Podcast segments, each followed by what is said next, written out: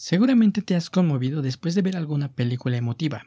Has sufrido, has llorado, te has emocionado al ver que tu personaje favorito pasa por situaciones muy difíciles, pero al final logra conseguir lo que se propuso y entonces te pones feliz, tanto como el mismo protagonista. Y así como te ocurre con algún personaje ficticio, de seguro que esto te pasa con personas reales, como cuando tu hermano, tu hermana, el primo, la mamá, el amigo, etc., cumplen con alguno de sus objetivos, y entonces te emocionas con ellos. ¿Qué tal? Muy buen día tengan todas y todos. Espero que estén teniendo un excelente día y mientras tanto sean bienvenidos a un nuevo episodio aquí en este su podcast Vive, convive y disfruta. Un podcast dedicado para proponerte que reflexiones sobre temas relacionados con la educación y la violencia escolar. Y en este día el tema que nos ocupa es la empatía.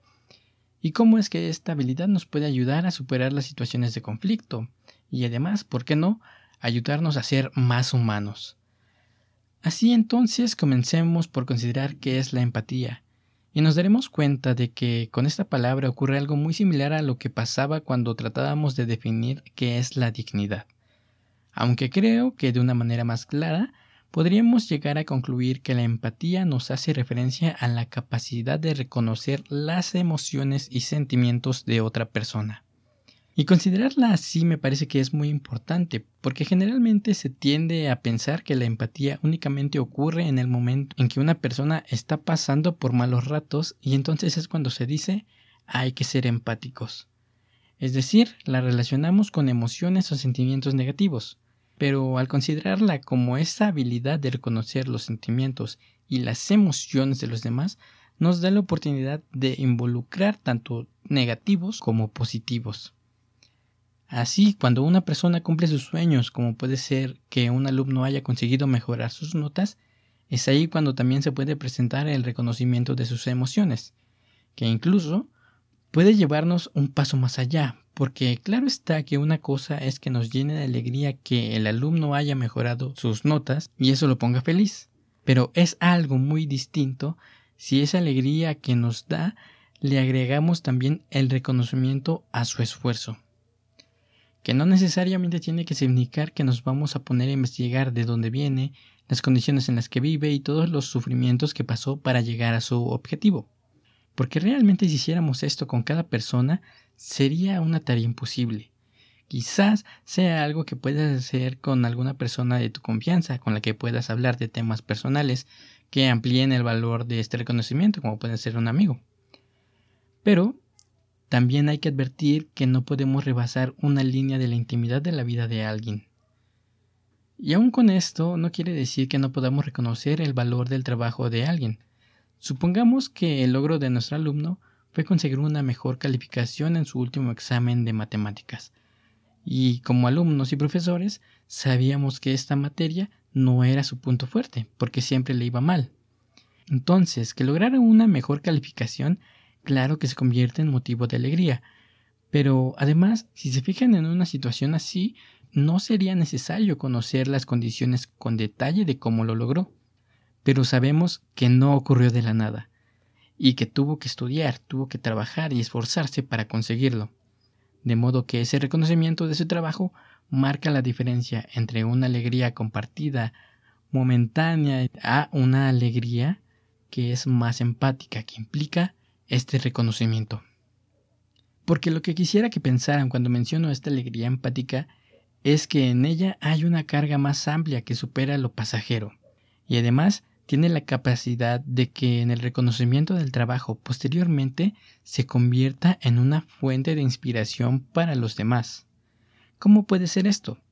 Bueno, pues en el momento en que reconozco que mi compañero mejoró en matemáticas, esa materia que le era muy difícil, pero trabajó y estudió y hoy es el mejor de la clase, ahí, es ahí donde puede volverse una fuente de inspiración para que también comience a estudiar y a superarme, para que al final, ¿por qué no? Que esto se convierta en un crecimiento personal mutuo. Pero también debemos dar cuenta de que la empatía en las emociones negativas es sumamente importante más aún cuando la consideramos en un ambiente escolar en donde no solo los niños y niñas están aprendiendo cosas teóricas, sino que directa o indirectamente también están aprendiendo a relacionarse con las demás personas, lo que nos significa un reto especial en cuanto al manejo de las emociones, cómo expresarlas y también en lo que estamos haciendo énfasis, en cómo reconocerlas. Por esto, pensemos principalmente en dos cuestiones. La primera es referida a la empatía en casos de violencia escolar y la segunda como elemento de la mediación del conflicto. Así, en el primer caso conviene recordar que uno de los principales motivos de la violencia escolar eran las diferencias. Por ejemplo, si alguien gustaba de una serie de televisión distinta a la preferida por el grupo, entonces podría ser la víctima de este tipo de violencia. Y en estos casos, los beneficios de la empatía creo que son más evidentes, aunque claro está que conseguirlos es la tarea pendiente. Pero con un poco de empatía que se pudiera presentar en estas situaciones, lo que tendríamos sería el entendimiento de que no todas las personas tienen que gustar de lo mismo que yo, que existen diferentes gustos en todas las áreas y sobre todo que cada persona tiene sus razones por las cuales prefiere una cosa y no otra. Y la empatía nos puede ayudar a reconocer que gustas de algo y que eso te emociona, por lo cual no tendría ninguna razón para violentarte por eso. Pero este origen a través de las diferencias no queda únicamente en los gustos, puede ser también en las condiciones sociales, condiciones económicas o culturales o incluso hasta las físicas. Y con esto creo que vale la pena mencionar el video que seguramente muchos hemos visto del puerco espín que está en una escuela, pero no puede relacionarse con los demás porque sin quererlo daña al grupo con sus espinas. Aquí tenemos entonces que existe una diferencia y que pudo ser la causa de un aislamiento del grupo. En este caso, y trayendo esto al plano real, imaginen que a un niño o niña, a alguien de educación básica aún, le aíslen del resto del grupo únicamente por tener alguna diferencia. El sentimiento de soledad en una situación así debe ser aterrador. Sin embargo, en este video que les comento hay un pequeño conejo que muestra empatía por el puercoespín porque reconoce que se siente triste por estar solo y no poder juntarse con los demás. ¿Y qué hace? Se organiza con el grupo para regalarle unos tubitos de unicel, supongo, para que le sirvieran de protección y pudiera estar con los demás sin lastimarlos. Entonces, tenemos que a partir del reconocimiento de los sentimientos y emociones de las personas, nosotros también podemos volvernos más humanos. ¿En qué sentido? En un primer momento, en cuanto reconocemos que las demás personas también sienten, tienen sentimientos y emociones, y eso es justamente lo que nos lleva a reconocer que también son seres humanos que, al igual que yo, necesitan ser tratados con dignidad. Pero más importante, me gustaría que destaquemos la importancia de la empatía del conejo, algo que nos hace dar cuenta que la empatía nos puede hacer entrar en acción y dejar a un lado la indiferencia.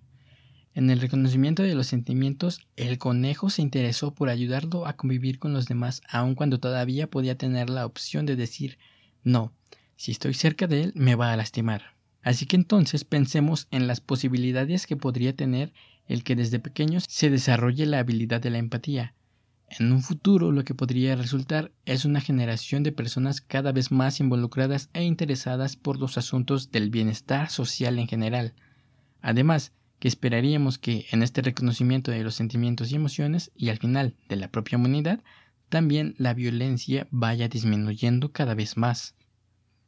Sin embargo, creo que también deberíamos tener en cuenta que por mucho que mejoren las relaciones entre las personas, el conflicto parece ser algo que siempre va a estar presente, de tal modo que el reto aquí consiste en buscar las mejores maneras de dar soluciones pacíficas y libres de violencia a estos conflictos. Es aquí cuando entra en acción la empatía que a su vez tiene que venir acompañada del diálogo, de tal forma que en caso de conflicto lo que se proponga sea un diálogo en el que ambas partes se comenten cuáles fueron las causas que los llevaron a hacer ciertas acciones y sobre todo qué fue lo que les hizo sentir porque es muy importante que el sentir sea un centro clave para llegar a un entendimiento y que con eso se prevenga que en un futuro vuelvan a ocurrir conflictos derivados de situaciones similares. Así que, en suma, lo que tenemos con la empatía es, por un lado, la oportunidad de la prevención del conflicto y el ejercicio de la violencia, en tanto reconozcamos los sentimientos y emociones de las demás personas, y que esto, a su vez, viene a ser un símil de reconocer la humanidad. Pero del otro lado también tenemos que la empatía nos ayuda en cierto sentido en la reparación del daño. O sea, cuando ya ocurrió un conflicto como pudo ser que alguien tomara sin permiso el lápiz de su compañero y a través del diálogo se comprendan los sentimientos de la otra parte. ¿Qué te ha parecido esta visión de la empatía? ¿Crees que en verdad es una herramienta que podríamos emplear para mejorar las relaciones con las demás personas? ¿Has visto el video del puerco spin?